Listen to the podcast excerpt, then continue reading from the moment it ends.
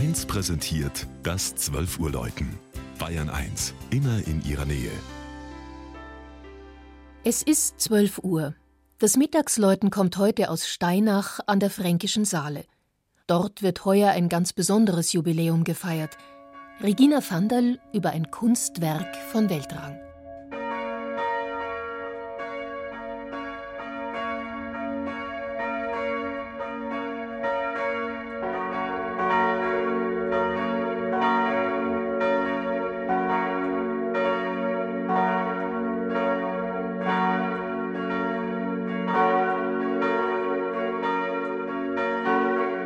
Im Jahre 1516 gehörte Tillmann Riemenschneider längst zur High Society von Würzburg. Er war ja nicht nur der berühmte und vielbeschäftigte Holzbildhauer und Schnitzer.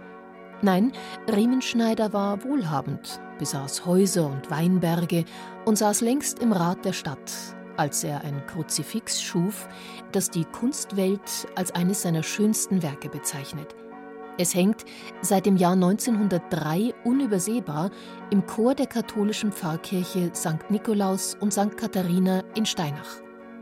Zuvor stand oder lag das alte Kreuz aus Lindenholz mit dem ausgezehrten Christuskörper unbeachtet am Dachboden der Kirche, bis der damalige Ortspfarrer auf die lobenswerte Idee kam, es gründlich reinigen zu lassen. Der Restaurator in Aschaffenburg entfernte Schmutz und dicke Farbschichten und entdeckte beim Ablaugen im Rücken des Korpus einen Bleiwürfel.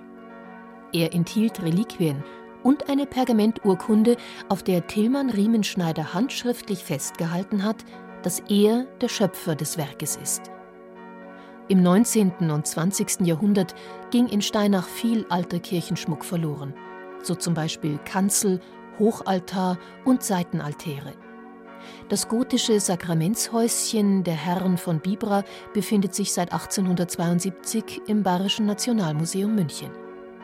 Allein das Riemenschneiderkreuz überstand, wie es in Steinach heißt, die königlich bayerischen Staatsraubzüge in Franken. Offenbar haben auch die Beamten seinen Wert nicht erkannt.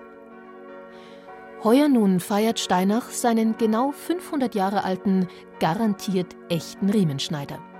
Dazu läuten seit 2003 drei garantiert echte Bronzeglocken aus der Gießerei Perner in Passau.